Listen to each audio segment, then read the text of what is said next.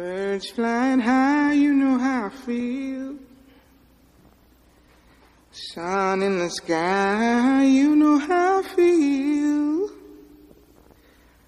Breeze drifting on by, you know how I feel. It's a new dawn, it's a new day. It's a new life for me, yeah. It's a new dawn, it's a new day. New life for me.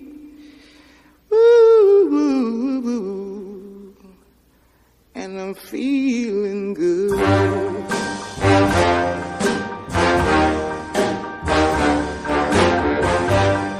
Fish in the sea, you know how I feel.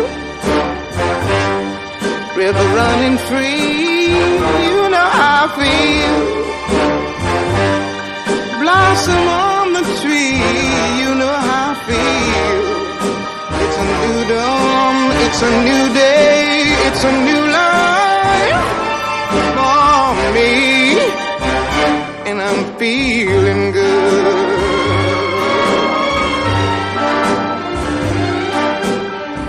Dragonfly out in the sun, you know what I mean, don't you know? Butterflies all having fun, you know what I mean. Sleep in peace when day is done, that's what I mean. And this old world is a new world and a bold world for me. Yeah, yeah.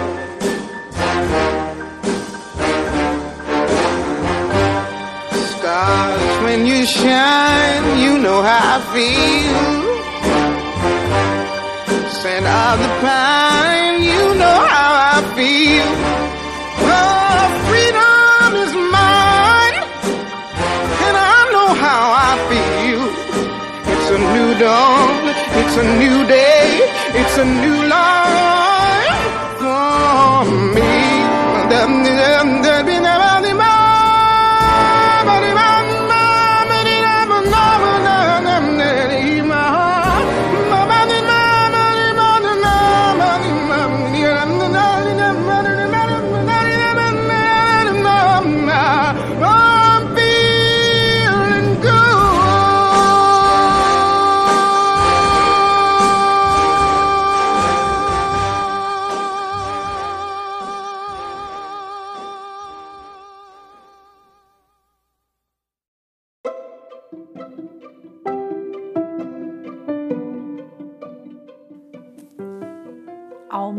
Alma Cicloviajante. Um canal para a gente conversar sobre viagens, viagens de bicicleta, viagens de mochilão, seja o formato que for, e principalmente aquela viagem interior. Essa que todo dia a gente pode fazer, seja o lugar que for, independe de onde você está. Depende muito mais de você se permitir fazer essa viagem para dentro de você mesmo. Quer ver?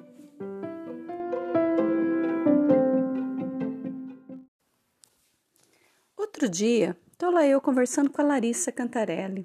Não na gravação do podcast, mas nas conversas que a gente tem de vez em quando, nos intervalos das viagens dela, falando coisa à toa, prosa, conversa à toa que a gente sempre tem, como se estivesse pertinho conversando. A Larissa estava lá falando sobre seus pensamentos, devagando sobre os motivos da sua viagem, aquelas filosofias que a gente faz sobre vida, e aí ela estava ali conversando comigo, mandou um áudio para mim. A hora que eu fui escutar, ela deu um grito. Para mim, que eu ouvi ela gritando meio, sai daqui, ai meu Deus, o que, que é isso? Deu a impressão que tinha alguém invadindo o quarto dela ou a barraca, e eu liguei correndo para ela para saber, afinal de contas, o que, que tinha acontecido. Vocês não vão acreditar. Essa mulher viaja o mundo, ela está ali na Turquia, já está há dois anos em viagem, viajando sozinha algumas vezes, com algumas companhias eventuais que surgem na estrada, no caminho, mas a maior parte do tempo viajando sozinha. Ou seja, a gente já faz uma leitura de uma mulher porreta, muito corajosa, que enfrenta os seus medos e está aí, estrada fora. Vocês não vão acreditar o que, que era o motivo do grito dela. uma barata. Dá para crer? Uma mulher fodástica dessa, que enfrenta tanta coisa, quase que subir de pé em cima do sofá ou da cama para fugir de uma barata. Ah, Larissa, me desculpa, mas essa eu tinha de contar. E eu vou explicar por quê.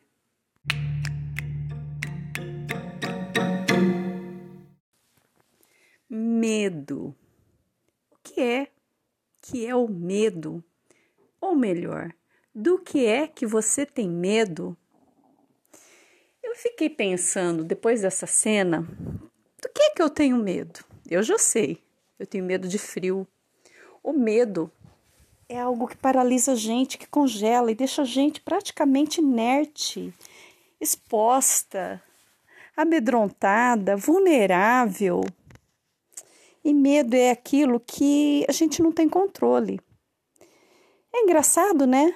Larissa com medo de barata, Suzy com medo de frio. Parecem coisas tão inofensivas, tão, tão controláveis para tanta gente, mas para a gente não é. A Larissa que enfrenta a estrada, chega a pedalar mais de 100 km por dia, montanha acima, montanha abaixo, pista fora, em países por onde ela nunca passou, por lugares totalmente estranhos, totalmente diferentes de tudo que ela viu, sem saber por onde ela vai passar, diante de um bichinho que tem o quê? Uns, digamos, 5 centímetros de tamanho? ela paralisa, ela perde controle. Vocês não têm noção do grito que ela deu. E a conversa que rolou no nosso grupo de mulheres cicloviajantes sobre barata. Umas com mais medo, outras outras dando dica de como matar barata. Vocês não têm ideia. E não é, eu não vou dizer que isso é um mundo exclusivamente feminino, porque eu vejo muito marmanjo com medo de barata também. E é engraçado porque o medo da barata é mais nojo da barata do que medo. Aí eu ia falando para a Larissa, para tentar encorajar a Larissa, para ela catar um chinelo, catar um, um matador de mosquito, desses que tem de peneirinha, com cabinho, para ficar bem longe daquela coisa nojenta, gosmenta, para ela ter um jeito dela enfrentar a barata e matar. E eu falava para ela assim: o meu medo de bicho é de cobra. Porque cobra, até eu saber se ela é venenosa ou não é, tô passando por ela, meu, não tem condição. Eu já também paralisei no meio de uma trilha, no meio de uma viagem de bicicleta ali no circuito das Araucárias, já chegando em Rio Negrinho, uma parte que teve que descer, né? Eu tive de descer da bicicleta, empurrar. Era muito lamaçal, muita subida, muito buraco, muita valeta. Não tinha como passar pedalando. E a hora, eu estava acompanhada de uma amiga nessa época. É, a minha amiga parou e falou: Suzy, para. Eu falei: O que, que foi? Ela falou assim: Uma cobra. Nossa. Aí ficamos nós duas ali paralisadas, sem saber o que fazer. Se pegava um pau e matava, se tirava ela do caminho. Bom, imagina, eu com medo, eu não ia ter essa consciência ecológica de pegar o bichinho e tirar do caminho. Eu não sabia o que fazer pau para pegar e matar, Deus me livre, nunca fiz. Como é que eu ia saber se ela não ia avançar mais ainda em mim? É por mais que tenha todas essas teorias, todo essa, esse conhecimento teórico de quem convive, de quem lida com isso, não adianta. Para quem não nunca conviveu, nunca enfrentou uma cobra, a gente fica totalmente totalmente, totalmente sem consciência do que fazer. Não existe regra, não existe, não existe passo a passo tutorial que a gente consiga levar a sério nessa hora, sem condição. A gente naquela cena pegou algumas pedras e tentava espantar ela do caminho, não exatamente para matar, porque imagina que uma pedra ia matar uma cobra ali no caminho, era mais para espantar e ver se ela saía do caminho e deixava a gente passar. Era só isso que a gente queria, a gente não queria tomar o espaço dela, a gente só queria passar. E não tinha para onde passar, era uma estrada muito estreita, não tinha como passar no entorno dela, tinha de ser por ali onde estava a cobra. Bom, enfim. A gente levou quase uma hora para levar um pá com ela, nós tomamos mais distância, fomos mais para trás, até que ela também, amedrontada com a gente, atravessou a estrada, pegou um bichinho, alguma coisa que tinha no meio do caminho ali, por isso que ela não saía dali, não arredava o pé, que ela não tem, né? E passou e foi embora. E a gente conseguiu passar correndo, com pau na mão, né? Por dúvida, e por via das dúvidas, a gente passou com pau na mão, que a gente também nem sabia o que fazer com ele, mas passamos correndo e atravessamos. Enfim, contei esse episódio para Larissa para ver se ela se animava, né? Porque afinal de contas, a cobra tem aquelas presas, machuca, deve doer pra caramba, porque eu nunca fui mordida por cobra. E além de tudo, a gente corre o risco de ter o veneno. E a gente, no meio de uma floresta lá, no meio de uma mata, sem viva alma perto, o que, que a gente ia fazer, né? Com o veneno da cobra. Enfim. Nada disso foi suficiente. Porque é como se eu, se eu tivesse ligado para alguém e falou: oh, tem uma cobra no meio do caminho, o que, que eu faço? Não ia adiantar, com certeza. E a Larissa ali em cima da cama, acho que ela estava em pé em cima da cama, com medo da barata. Por mais que eu pudesse falar: Larissa, pega o chinelo, Larissa, faça isso. Não ia resolver. Enfim, nós fizemos uma campanha Larissa Mata Barata no nosso grupo, com todas as dicas e aquelas também que falavam, ah, eu também tenho nojo, aquela gosma branca que sai de dentro dela. Bom, esse podcast está ficando é muito nojento, né? Vamos parar com todos esses detalhes. Enfim, a Larissa conseguiu matar a barata. A gente fez a maior festa. Ela chegou a chamar um vizinho turco na Turquia, que ela ouviu o barulho do vizinho subindo a escada. Ela foi lá, chamou, e aí a danada barata se escondeu. Bom, já dei spoiler que a barata já morreu, a barata já morreu, mas ela chegou a chamar um vizinho para vir matar a barata. E a barata, muito espertinha, se escondeu. Ela passou aquele carão, porque não tinha barata para matar, enfim. No meio da noite ainda acabou a energia elétrica, ela ficou sem luz e ela enfrentou a barata. Fim do episódio da barata.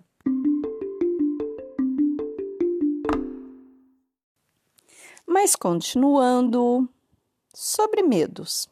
Larissa da Barata, eu com meu medo do frio, que quem já me conhece já sabe, já tive alguns desmaios de frio, de perder a consciência eu fico sem controle, eu perco a racionalidade total quando eu vejo, e eu já aviso as pessoas que vão viajar comigo, estão comigo numa situação que pode esfriar e pode acontecer algum episódio de hipotermia, em corrida de aventura para os meus parceiros de quarteto de expedição, ou quando eu estou viajando de bicicleta e tá alguém comigo, nas raras vezes que eu viajo com alguém, eu já aviso, ó, oh, se começar a esfriar e eu te falar, tô com frio.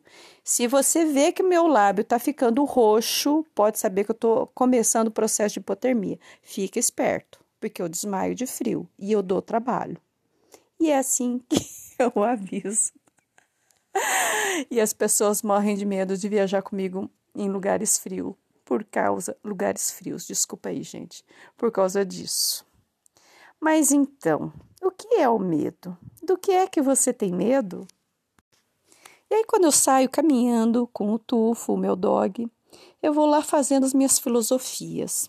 Já teve vez de eu parar e gravar o podcast na hora, porque a coisa vem que nem um uma avalanche, é tanta ideia, tanto pensamento, tanta vontade de falar sobre aquele assunto que eu paro onde eu estiver e gravo. Assim como foi o episódio Gaiolas, que aquilo lá estava borbulhando, borbulhando, borbulhando, borbulhando, veio que nem vulcão erupção e eu tive de pedalar gravando, ou melhor, gravar pedalando. Até que eu dei uma resbalada, dei uma derrapada, eu tive de botar o pé no chão, falei, deixa eu fazer o negócio direito, deixa eu gravar paradinha, parei o pedal e acabei de fazer o episódio do Gaiolas. Agora eu tô aqui remoendo essa história do medo, já fiquei caminhando, passando por mata, por rua, por meio de estrada de terra, caminhando à toa e pensando, afinal de contas, o que é o medo? Por que o medo? Qual é o seu medo? E eu faço as minhas filosofias para mim mesma e fico pensando: medo, medo é aquilo que você não tem controle nenhum. Eu não tenho controle do frio. O frio vem de fora, eu não posso fazer nada com ele. Agora, o que eu faço com meu medo, isso sim, eu posso me precaver, eu posso tentar algumas estratégias para me prevenir para que ele não seja maior do que eu e me vença. Quem viaja comigo, quem já me viu viajando, sabe eu tenho um kit frio que eu levo para todo lugar. Eu tenho um casaco de pluma de ganso que pode estar tá no verão. Eu carrego ele no fundo da mochila, no fundo do alforje. Eu estou sempre com esse casaquinho de pluma. Bom, primeiro que ele não pesa nada ele compactado, ele cabe na palma da minha mão, sem brincadeira, ou sem exagerar, na palma das duas mãos. Mas ele fica muito pequenininho e muito leve. Não me pesa nada botar ele dentro de uma bolsinha, de uma mochila ou do alforje. Fora isso, Na época do frio, eu levo meu gorrinho. Bom, falar bem a verdade, confessar, eu levo o gorrinho até na meia estação. No verão não precisa, a bandana dá conta. Mas eu sempre levo uma proteção para a cabeça quando já começa a esfriar, tipo maio, abril maio, eu já começo a levar um gorrinho também. Luva, com certeza eu levo. Quer dizer, eu tenho meu kit frio, aquilo que vai me dar condições de enfrentar o esfriar no dia ou na noite sem eu começar com processo de hipotermia. Essa semana andei passando numa loja e me toquei, né, nessas últimas viagens, que eu estava sem meus cobertores de emergência. Até tenho aquele papel alumínio que mais parece um papel alumínio para assar carneiro. Eu tenho um fechadinho em algum lugar aqui de casa e tenho um aberto que eu já usei, fechei de novo e na emergência eu uso o cobertor de emergência que já foi usado uma vez. Bom, Passei numa loja de artigos de aventura, comprei mais dois pacotinhos. Se não me engano, eu paguei 17 reais naquele mais simples, que não tem a manta por dentro, não vira um cobertor nem nada, é só aquele papel alumínio mesmo, num tamanho que dá para me enrolar. Já peguei dois, né? Dona exagerado, já peguei dois porque é uma coisa que pode definir eu desmaiar ou não. Contar para vocês um episódio. Eu, no meu quarteto de expedição de corrida de aventura, numa prova que durou umas 13 horas. Atravessava a madrugada, nós partimos à noite, a largada, e atravessar a noite toda para terminar no outro dia lá pela hora do almoço. Bom, para quem não sabe o que é uma corrida de aventura, ela não tem setinha, não tem plaquinha, não tem nenhuma indicação. Você trabalha com um mapa, uma carta geográfica, tem alguns pontos que são os PCs, que são os pontos de controle, onde a equipe deve passar, provar que passou ali.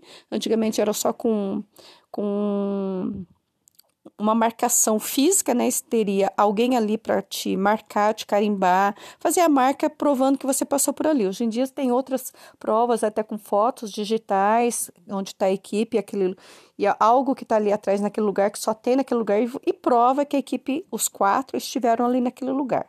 Bom, a intenção da prova é que você passe por todos os PCs, passe por todos os pontos previstos, né? Quando são todos obrigatórios, e termine a prova. A chegada nem sempre, é, por ordem de chegada, determina se a equipe que chegou em primeiro ficou em primeiro lugar, em segundo, terceiro e sucessivamente. Porque muitas vezes a pessoa ou a equipe né, que chegou ali em segundo e terceiro, ela não passou por todos os PCs. Então, em tempo, ela chegou antes das outras, mas como ela pulou, ela não conseguiu achar os PCs, ela termina antes, mas ela é desclassificada. Enfim. Nós tivemos uma prova numa região de frio, nem estava tão frio assim, mas de madrugada esfria, e a gente se perdeu. Teve um tal de um, posto, de um PC7 que eu acho que três equipes dos participantes não conseguiram passar, não conseguiram achar.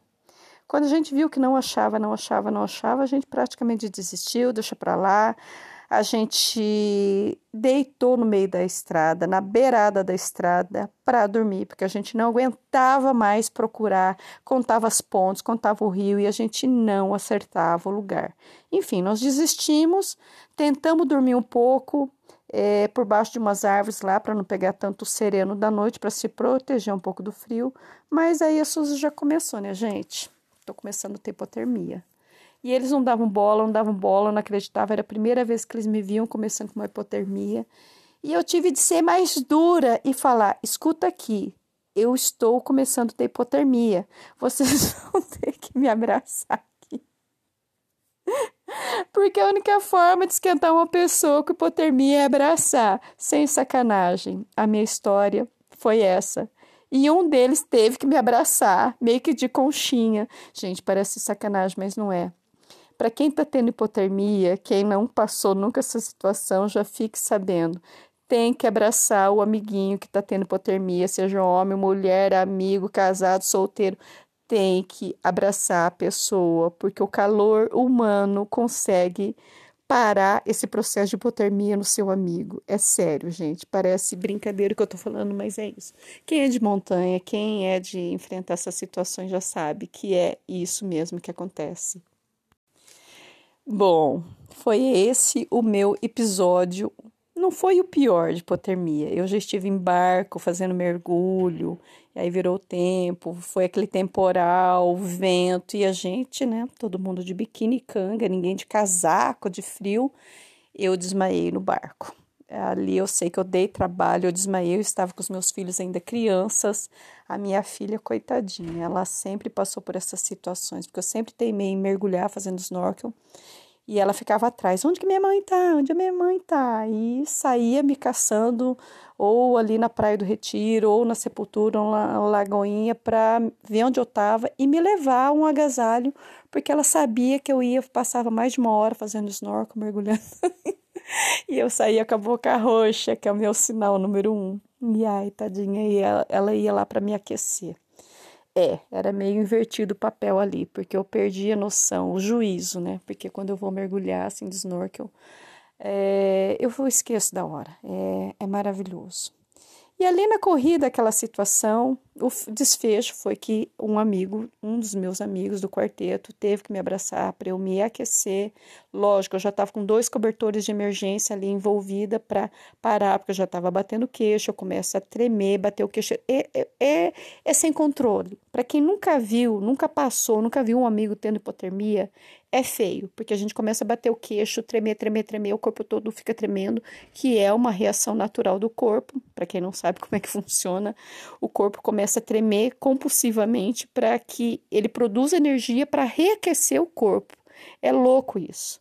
E aí, com o meu amigo abraçando, me abraçando para me aquecer, os dois cobertores de emergência, eu fui acalmando, o corpo foi voltando à temperatura e eu consegui me esquentar um pouco. Aí a gente decidiu o quê?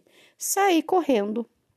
Na verdade, nós estávamos na fase de bicicleta e os meninos foram pedalando. Um deles foi levando a bicicleta para mim e eu fui correndo parecendo um carneiro assado, porque eu estava com os dois cobertores de emergência me envolvendo e correndo, parecia um carneiro assando e correndo. Gente, foi muita comédia, foi muita comédia. Porque correr me aqueceria mais rápido do que pedalar. Bom, essa é uma das minhas histórias de hipotermia, fora de barco, fora de cachoeira, que eu também apaguei, dei trabalho para amigos.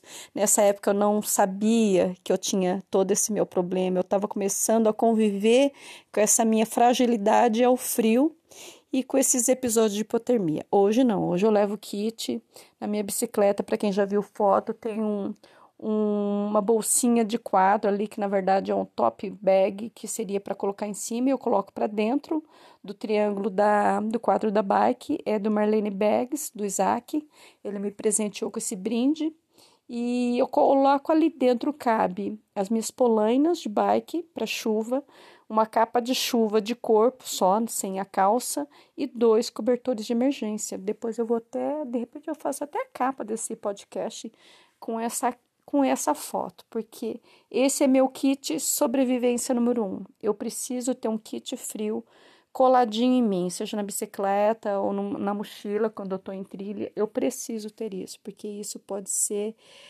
a diferença entre vida e morte. E eu não tô de brincadeira. Quem sabe da gravidade de uma hipotermia sabe que eu não tô de sacanagem, não tô de exagero. Um kit frio para quem sofre de hipotermia, que tem essa fragilidade ao frio como eu tenho, é a diferença entre você desmaiar e apagar e o teu amigo levar só o corpo embora ou não. Bom, deixa eu contar do último episódio de hipotermia que eu tive.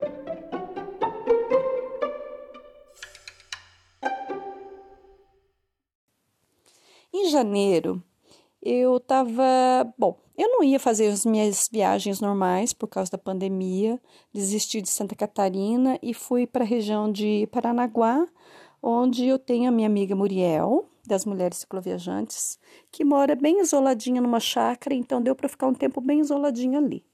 Aí um amigo conhecia o Lagamar, me deu todas as dicas, e aí como ele conseguiu uns dias ali de folga, ele acabou descendo para me encontrar, eu ia fazer o Lagamar sozinha, e ele acabou indo para fazer um trecho lá comigo. Bom, o que, que aconteceu? Janeiro é mês de chuva. Não adianta. Para quem vai em lugares que alaga, enlameia, não tem passagem na chuva, esquece. Janeiro não é o mês correto para ir. A gente sabe disso, mas a gente te teima, porque janeiro é o meu mês de férias. Enfim, é, atravessamos ali de Paranaguá Superagui, pedalamos 35 quilômetros ali pelo areião da praia, um pedaço muito gostoso de fazer. É, no final do Superagui tem a travessia de barquinho para passar para a Ilha do Cardoso. E um detalhe que é muito interessante, o que é a força da natureza, né?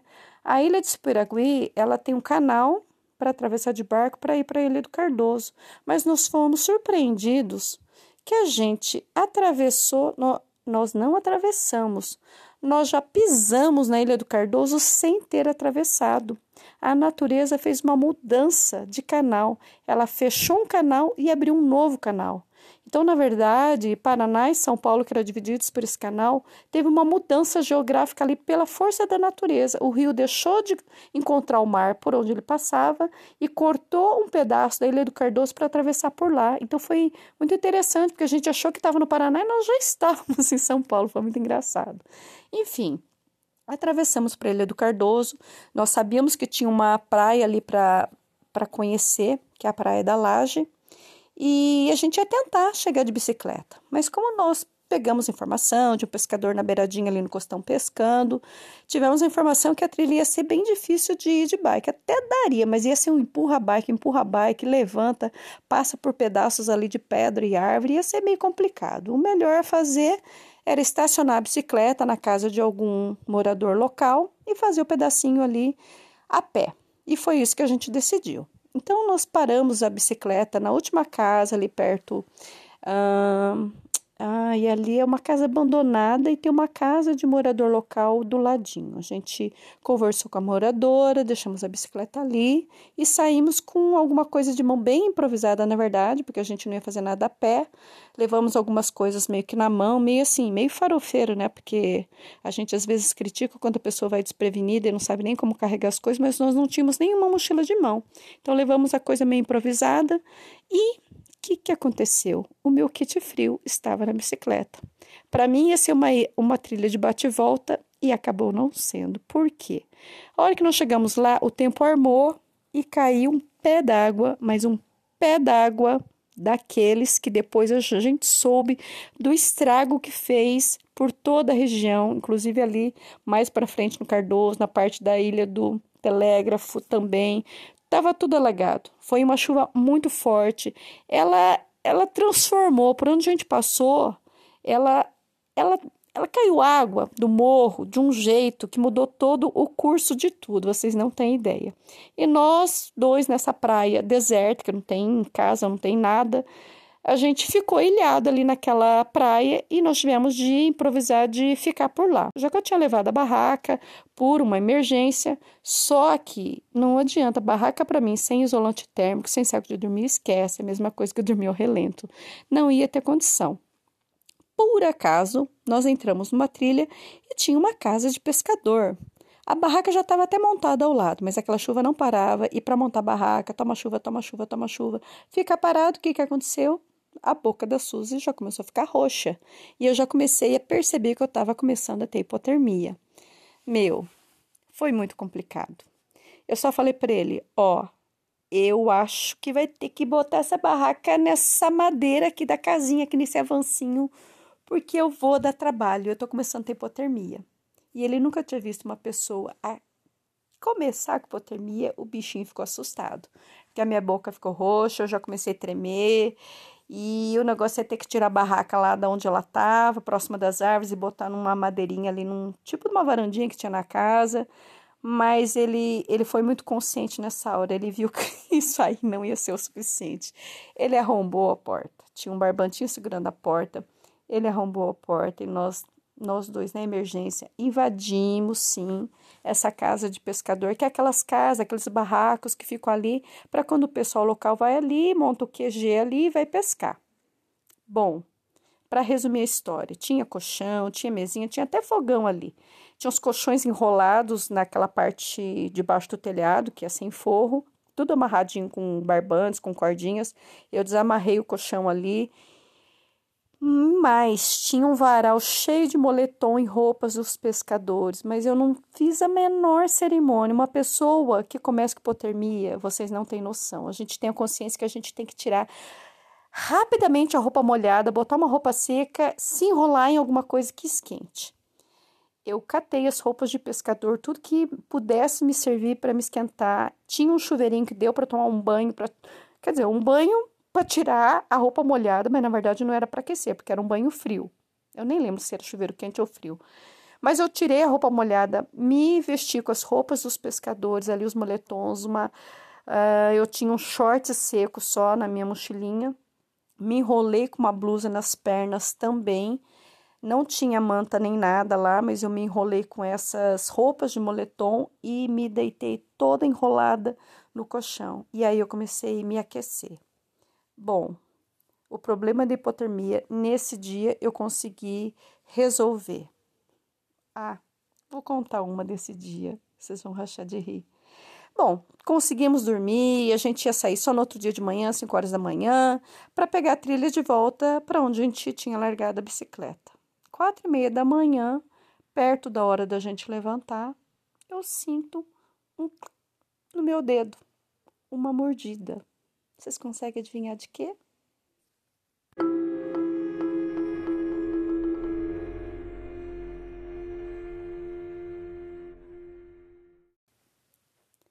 Um rato. Isso mesmo. Um rato mordeu o meu dedinho da mão. Vocês têm ideia do que, que é isso? Nossa, se era para dar uma descarga de adrenalina, foi. Se era para aquilo lá me esquentar de uma vez, foi porque eu dei um grito. Eu não sei se eu assustei o rato, o rato me assustou, se eu assustei o Jacó, que também estava dormindo. Não sei. Eu sei que foi um grito. Aí, nessa de pegar a lanterna correndo e ver para onde é que estava, o que que era, deu para ver o tal do ratinho que saiu correndo, mais assustado do que eu. Enfim, quatro e meia da manhã já era hora mesmo de levantar, acampamento, já enrolamos o colchão, já catamos as coisas. Por sorte, eu tinha levado fazer um marketing aqui para minha amiga Pátio da Gaia, eu tinha a minha marmiteira recém recém inaugurada para essa viagem. Eu tinha levado um monte de coisa, a gente tinha levado isso, que agora tem uma alça muito legal, porque nessa época não tinha alça, e agora ela tá bala para tirar da bicicleta e levar em qualquer trilha, porque hoje eu tenho essa marmiteira térmica da Gaia com uma alça super 10 para essas emergências de ter que carregar a pé. E essa marmiteira tinha muita comida, tinha muita coisa para comer. Então, depois dessa acordada por causa do rato, a gente comeu tudo que tinha, mas tudo, tudo, porque comer também é uma forma de mandar energia para dentro, né? E eu precisava mandar muita energia para dentro para me recuperar dessa hipotermia. Enfim, tomamos o caminho da roça para voltar. Esse foi o episódio, o último meu de hipotermia. Para entender o que eu faço hoje, o meu maior medo, meu maior limitante é o frio. Eu não saio de casa sem um casaco, até para trabalhar. Pode estar no verão. Se as pessoas com quem eu trabalho são mais calorentas e têm ar-condicionado, esquece. Eu passo frio, fico com as mãos geladas, os pés gelados. Então, pode ser verão, eu sempre tenho um casaquinho na mão. Viagem, eu sempre levo kit frio, o corta-vento, a capa de chuva. Se for uma viagem que eu tenho que dormir fora, eu levo meu casaquinho de pluma de ganso, e dependendo da viagem, é toquinho, gorrinho, uma calça, uma meia principalmente. Isso eu sempre tenho na malinha, na mochila ou no alforge. Bom, o que, que eu quero dizer com tudo isso? Medo. Qual que é o maior, o maior medo que você tem? Qual a melhor forma de enfrentar o medo? Se prevenir contra ele. O meu caso, como eu já identifiquei, eu levo meu kit frio. Caso da Larissa, não tem jeito, né, Larissa? O negócio é ter algo na mão. Eu acho que o mais nojento da história da barata. o mais nojento da história da barata é o nojo. é redundante, mas é isso. É você ter que tirar o sapato do pé, o chinelo, o tênis e dar na barata e ficar com o teu calçado gosmento. Isso é muito nojento. Então, não sei. Eu acho que eu falei para ela, acho que você vai ter que comprar aqueles mata-mosquito de telinha e ter pendurado, amarrado na, na, na bike em algum lugar Parou no lugar, viu que tem barata, é dar com aquele negócio lá, depois você joga ali na torneira, lava, enfim. Você vai ter que ter uma arma contra o seu medo. É assim que eu penso. Que sugestão vocês têm para isso? para o medo da barata.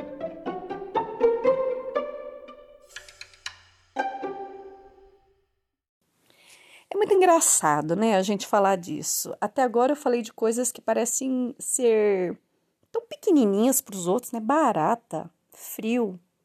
Mas na verdade é aquilo que te deixa mais vulnerável, ai, mais indefeso. É aquilo que você não tem controle, é que te paralisa e que acaba tendo esse nome de medo. É muito engraçado porque nós, que somos mulheres que viajamos sozinhas, enfrentamos estrada, ou mesmo as que não viajam sozinhas, mas viajam em grupos, viajam de bicicleta, as montanhistas, as mochileiras, as mulheres que estão por aí viajando. E aí? Parece que a gente enfrenta tanta coisa que outras não conseguem enfrentar. Então, como que é isso? A gente enfrenta coisas que os outros não têm coragem e aí a gente consegue identificar um medo. É muito engraçado isso. Eu fiquei andando outro dia pensando. Tem outras situações que para as outras é algo que elas tiram de letra. Vocês já pararam para pensar? Essas mulheres porretas que fazem tripla jornada, trabalham em casa, trabalham no trabalho fora de casa, e aí tem que ser mãe, esposa, enfermeira, secretária, office girl. Tem que fazer tanta coisa, dobrado, triplicado, quadruplicado, e conseguem dar conta durante 24 horas. Como é que conseguem? A gente vê tanta mulher que, tá, não viaja sozinha, mas enfrentam outras coisas que a gente não dá conta. As mulheres que não têm filhos não conseguem entender como que funciona a cabeça de uma mãe de fazer tudo que ela tem que fazer, que a outra que não tem filho faz, e ainda cuidar dos filhos, educar, conferir se estão fazendo as tarefas, se estão comendo, se estão tomando banho, se estão com o quarto em ordem, coisas de uma rotina de uma mãe que quem não é mãe não consegue entender. Eu mesma antes de ser mãe, pensava, nossa, eu não vou prestar para ser mãe. Eu não, eu não nasci para ser mãe. Eu não sou programada para ser mãe. E aí, quando você é mãe, você aprende. É assim, no estalo. Você tem que aprender. Eu estava contando para Larissa que eu também tinha o maior nojo de matar barata.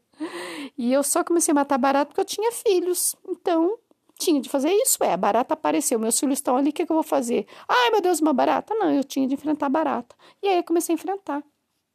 E para Larissa, voltando para a história da barata, eu falei: Larissa, vamos metaforizar o negócio, vamos simbolizar, vamos fazer uma leitura bem filosófica disso. O que, que essa barata representa na tua vida?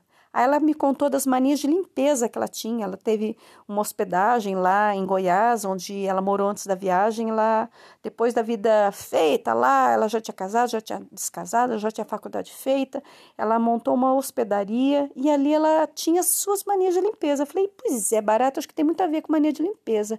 Do que é que você tem que se livrar? O que, que essa barata pode simbolizar na tua vida? Alguma coisa você tem que matar e jogar fora. Vamos simbolizar para isso. E aí vamos filosofias, né? que é muito interessante a gente fazer isso. E aí eu não sei por que motivo, que foi que ela identificou, se foi só a barata mesmo, e a noite escura, e pensar que a barata podia subir na perna dela e passar por cima dela, que é uma coisa muito nojenta. E ela conseguiu matar a barata. Bom, a Larissa, no episódio que eu for gravar com ela, ela vai contar essa história e a gente vai entender por que, que ela conseguiu matar a barata. Mas e você? Qual é a sua história de medo?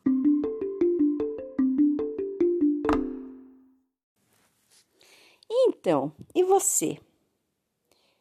O que é a sua barata? O que é o seu frio? O que é o seu medo? Você já parou para pensar? Você já conseguiu identificar o que é que te paralisa? Meu, tem mulher que faz tanta coisa que outras que fazem as coisas que ela não consegue encarar muitas vezes são medos trocados. É, vocês conseguem entender? A mulher que viaja sozinha num país distante que nunca passou, enfrenta esse medo de estrada, de ir sozinha, medo de uma barata. Uma mulher que está na casa dela e nunca viajou sozinha, nunca viajou nem de carro, nem de bicicleta, nem de mochilão, mas mata baratas. Vocês entendem o contraste? Eu viajo sozinha, tenho medo de frio. Outras que não viajam sozinha não têm o problema do frio. E aí? São situações que a gente precisa identificar. Talvez o primeiro passo para o enfrentamento do medo é identificar o medo. Identificar, afinal de contas, o que é que me paralisa, o que é que me deixa vulnerável. Para nós que viajamos pela estrada, seja em duplas, em grupos de amigos ou sozinha, um dos maiores problemas que as mulheres vêm sofrendo, e isso não é de hoje, é o assédio masculino. O assédio onde o cara, a pessoa, o imbecil, o idiota e por aí vai, um monte de nomenclatura, aquele cara que te olha e mexe com você na estrada, na rua, é um cérebro acéfalo que vê a mulher como um objeto e que ele tem o direito de fazer o assédio, o fio-fio, a palavra de uma forma baixa como se nós fôssemos um objeto onde ele se sente no direito de te tratar como algo que é dele, no imaginário dele. Bom, eu não vou me aprofundar muito nesse assunto, que isso é matéria para outro podcast que já está gravado e eu ainda não soltei. O medo do assédio é algo que também está fora do, da nossa capacidade de ação no sentido de que está fora da gente. O frio está fora de mim, a barata está fora de mim, e o assédio é algo que vem do outro. E por isso que intimida a gente, por isso que deixa a gente vulnerável. Mas o que, que a gente pode fazer contra isso? Bom, eu já falei que isso é matéria para um outro podcast, porque é muito assunto, é muita fala, é muita coisa acontecendo para a gente dizer. Mas uma das formas que eu posso dizer de enfrentar isso é não se calar. É mostrar que isso já aconteceu com você, é mostrar as formas que você usa para se precaver disso, no trabalho que a Vivi fez na, nos stories dela, de levantar situações que acontecem, foi muito bacana. Ela falou comigo também no privado. Eu também coloquei duas situações que aconteceram comigo. Para quem passou anos sem vivenciar isso, em uma semana de estrada de acostamento, eu passei duas vezes, contei para ela. É, essa coisa, né, de buzinar e a mulher simplesmente não pode levantar com a mão como se estivesse falando bom dia quando alguém, um carro, um caminhão passa e buzina. Porque o imbecil do cara vai achar que você está dando bola para ele. Aí ele vai parar lá na frente achando que você vai fazer um programinha de acostamento com ele. Olha que ridículo. E isso é fato, isso é real. Muitas mulheres já passaram essa situação eu passei por duas vezes no prazo de cinco dias e fiquei pé da vida. E uma outra hora, quando eu fizer o podcast só sobre isso, eu vou contar com detalhes. Enfim, nesse levantamento que a Vivi fez, ela ouviu respostas que deixaram ela estarrecida e eu também. E vi muitas respostas parecidas com as que eu já fiz. Mulheres que andam com o cabelo enfiado embaixo do capacete, preso para dentro da roupa, com uma roupa preta, larga, para parecer que é um homem pedalando. Assusta? Eu também já fiz isso. Em vezes que eu pedalava à noite sozinha, também usei esse disfarce quando eu tinha o cabelo mais comprido, de enfiar o cabelo todo para dentro para não parecer que era um rabo de cavalo, uma roupa meio masculina ou com cara de que pode ser homem, pode ser mulher, calça comprida e nada que parecesse que era uma mulher, nada de blusinha cor-de-rosa nem nada assim para parecer que é um homem pedalando. Tem, tem cabimento uma coisa dessa? A última buzinada que eu levei e que o cara realmente parou lá na frente de mim, eu tava de calça comprida, com a camisa que homem usa, nada parecendo que era mulher. O cara parou, porque possivelmente ele passou, percebeu que era mulher e parou ali a uns 200 metros para frente. Bom, o que, que eu quero dizer com isso? A gente vai ter que o tempo todo andar disfarçada? Pois as formas da gente se precaver dessa barbaridade, dessa coisa ridícula que a gente acaba passando. Bom, eu tenho montado as minhas estratégias. A primeira vez que eu passei, que foi uma buzinada e depois para na frente, eu vou lá para outro lado da pista para desviar do caminhão, porque ele tá, o indivíduo está no acostamento.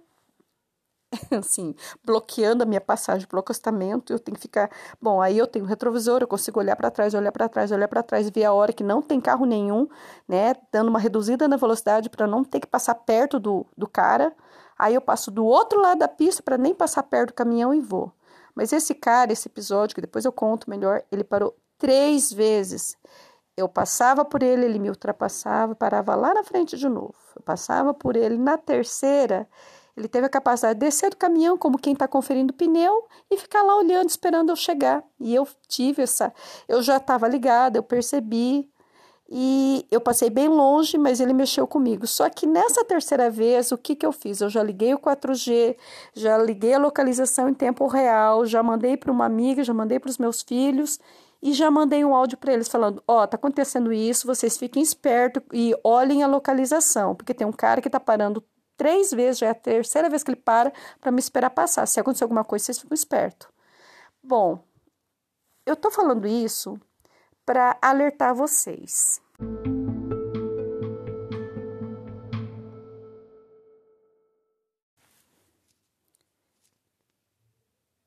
Isso que eu fiz, essa estratégia, é algo que eu já tinha o costume de fazer quando os meus amigos estão em viagem na estrada. Eu sempre falava, manda localização em tempo real para mim, para eu acompanhar.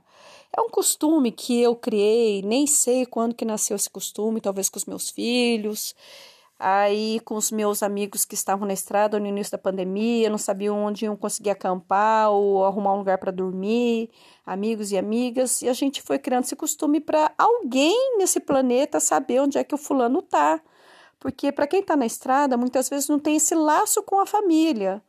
E um amigo, pelo menos, sabendo, ó, minha intenção é sair daqui e chegar em tal lugar por volta de tal hora. Por mais que a gente mude de plano no meio do caminho, existe uma previsão que pode ser alterada no meio do caminho. Mas alguém sabendo que você tem o um plano de ir lá pelas tantas horas do dia chegar em tal lugar e acompanhar a tua localização em tempo real, é uma forma de aumentar um pouquinho essa segurança. Porque se acontecer uma coisa no meio do caminho, um acidente, para antes, ou mesmo um assédio, ou mesmo alguém te pegar no meio do caminho, alguém está acompanhando e vai perceber, ué, mas ela não chegou ainda, ele não chegou ainda, o que, que aconteceu? E de repente acionar, ligar e ver se a pessoa está bem. Ah, esqueci de te avisar. Ou ver que a pessoa não responde e já fica alguém alerta para saber que tem que tomar alguma medida, tomar alguma atitude para ir buscar essa pessoa e localizar essa pessoa. Bom, no caso dessa situação que eu passei de três estacionadas no acostamento, eu de longe vi, liguei o 4G, que geralmente a gente que está na estrada deixa no modo avião para poupar bateria e todo aquele blá blá blá que a gente já sabe. Eu liguei o 4G, na verdade, é uma coisa que eu já estou revendo, de deixar o 4G ligado o tempo todo. Eu sempre carrego os meus power bank, essa parte eletrônica, quem já me conhece sabe que eu sou a louca do power bank. Sempre tenho minhas formas, eu tenho dois celulares, então assim, eu não fico na mão. Só se eu passar uns três dias mesmo sem, sem uma tomada para recarregar, porque eu tenho os power bank e tenho dois celulares com longa duração.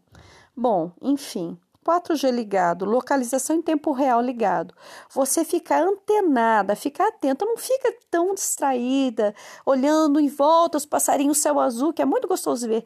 Presta atenção em quem passa por você e mexe. Presta atenção no acostamento lá na frente para ver se tem alguém que estacionou.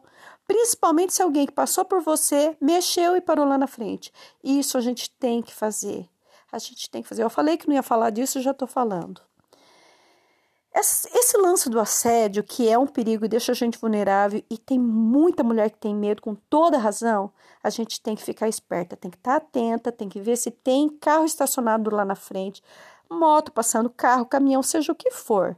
Se for alguém que estacionou, que tá com cara que tá esperando você chegar perto, fica esperta. Já liga o 4G, manda uma mensagem de áudio para alguém, eu, na, nessa situação, não parei, eu consegui mandar isso com o celular grudado no meu grude, no guidão, ou muitas vezes eu pego na mão e continuo pedalando devagar e mando a mensagem.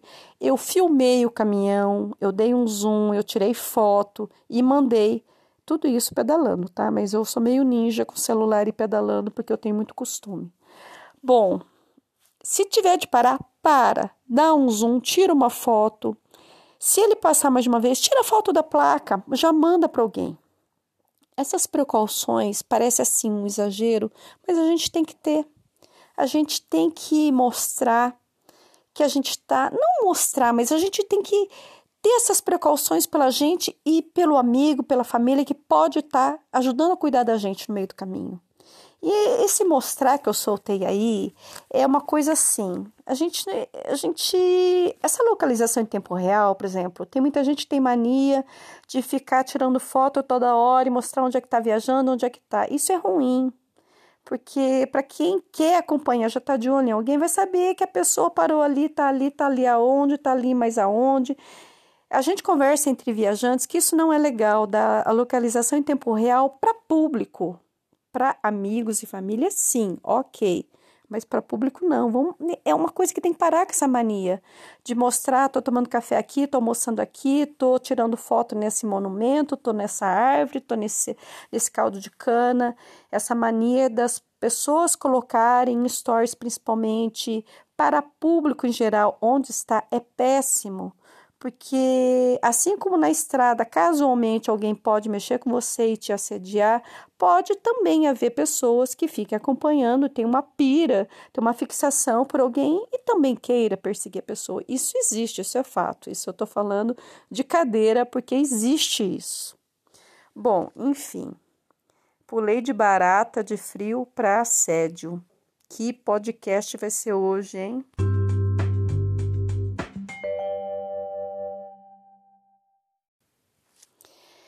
O interessante nesse podcast, apesar do assunto ser bem variado e começar bem esculachado, falando da barata e do frio, e voltar para esse assunto que é seríssimo e urgente da gente tratar, como é o assédio, é o lance do medo. Identificar o medo, se precaver nessa questão que passa do nosso controle, quando é o caso de outra pessoa, principalmente se tratando de ser humano acéfalo, que está aí para fazer mal para outras pessoas, é se prevenir. É, celular é, é um equipo de segurança. Bom, para quem sabe que eu escrevi o livro no celular e que eu faço tudo no celular, faço os podcasts no celular, edito no celular, por isso que eu tô deixando a desejar na qualidade de som de muita coisa, de um podcast profi mesmo, porque é tudo feito de uma maneira muito amadora ainda no celular, mas é tudo no celular. O principal do celular para mim é ser um equipo de segurança. Ele é o meu GPS, ele é por onde eu mando a localização, é por onde eu pesquiso se eu estou perdida, eu abro mapas, eu abro aplicativos de GPS, procuro onde eu estou, onde eu não estou, onde era para eu estar. Tá. Ele é um equipamento de segurança. E aquela, aquela velha função do celular que fica até esquecida no meio de tantas funções que ele tem, que é o telefonar, o ligar, comunicar-se com alguém da família, das pessoas mais próximas, dos amigos, ela tem que ser reativada, ela tem que ser acionada novamente, porque a função do celular, a maior hoje, vamos combinar, né? É foto, né? É foto, publicar em rede social e blá blá blá blá blá blá e blá blá blá. E quando a gente fala de segurança, nós temos que resgatar essa função, essa utilidade do celular é um equipe de segurança. Você precisa comunicar às pessoas onde você está, de preferência dessa forma, em tempo real. Avisar. Sabe aquela coisa que quando a gente ganha, dá o grito de liberdade, fala: "Ah, estou livre, eu não tenho que dar satisfação nenhuma para ninguém"? Pois é.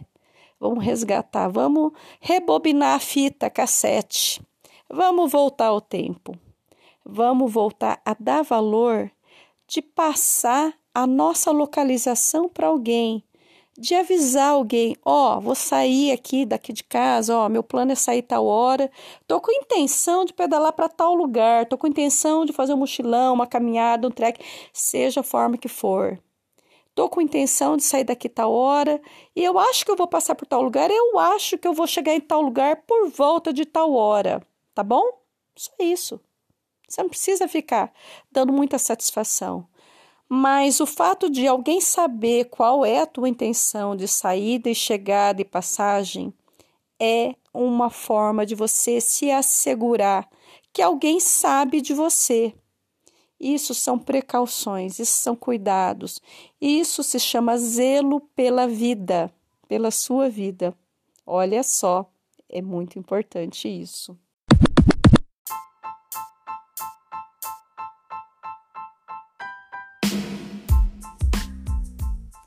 Bom, eu vou terminar porque eu ia almoçar, eu ia pôr o celular para carregar, para fazer um pedalzinho bem gostosinho agora de domingo à tarde com uma amiga que eu adoro, que também é podcaster, que é a Ana, que é do Alma Londrina, uma super jornalista que tem feito um trabalho maravilhoso de podcasts.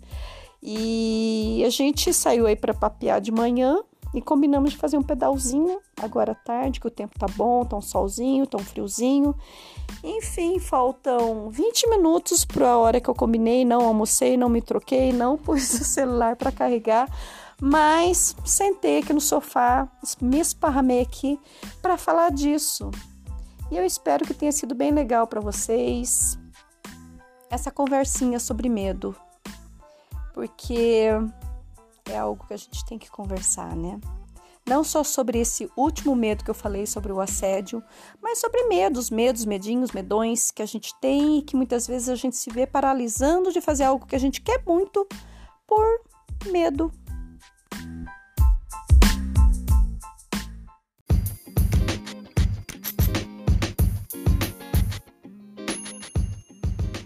E aí, gostou? Foi bem inusitado. Esse podcast estava em banho-maria já há algum tempo. Até tinha uma gravação aí que eu gravei muito pé da vida logo que aconteceu esse lance do assédio. E eu deixei em banho-maria, nem sei se vou anexar aqui a esse episódio. Eu tava muito braba, mas muito braba, muito braba. Bom, espero que vocês tenham gostado desse tema sobre medo. É um solito, que eu nem sei quanto tempo vai dar, acho que vai dar uns 30 minutos de solito. Meus solitos costumam ser bem curtinhos, de 3 minutos, 7 minutinhos, 10 minutinhos, para falar de algum assunto que flui, que brota. E esse é um assunto que eu já estava planejando falar há algum tempo, e com essa conversa que eu tive com a Ana agora de manhã, ele veio com tudo. Veio para sair mesmo. E mais tarde eu passo aqui, edito e solto aí para vocês. Se vocês tiverem sugestões de temas, podem mandar aí no direct no Instagram, pelo WhatsApp, que a gente vai trabalhando esses assuntos que dizem muito da gente, mulheres, cicloviajantes, viajantes em qualquer formato. Bom dia, boa viagem, boa vida!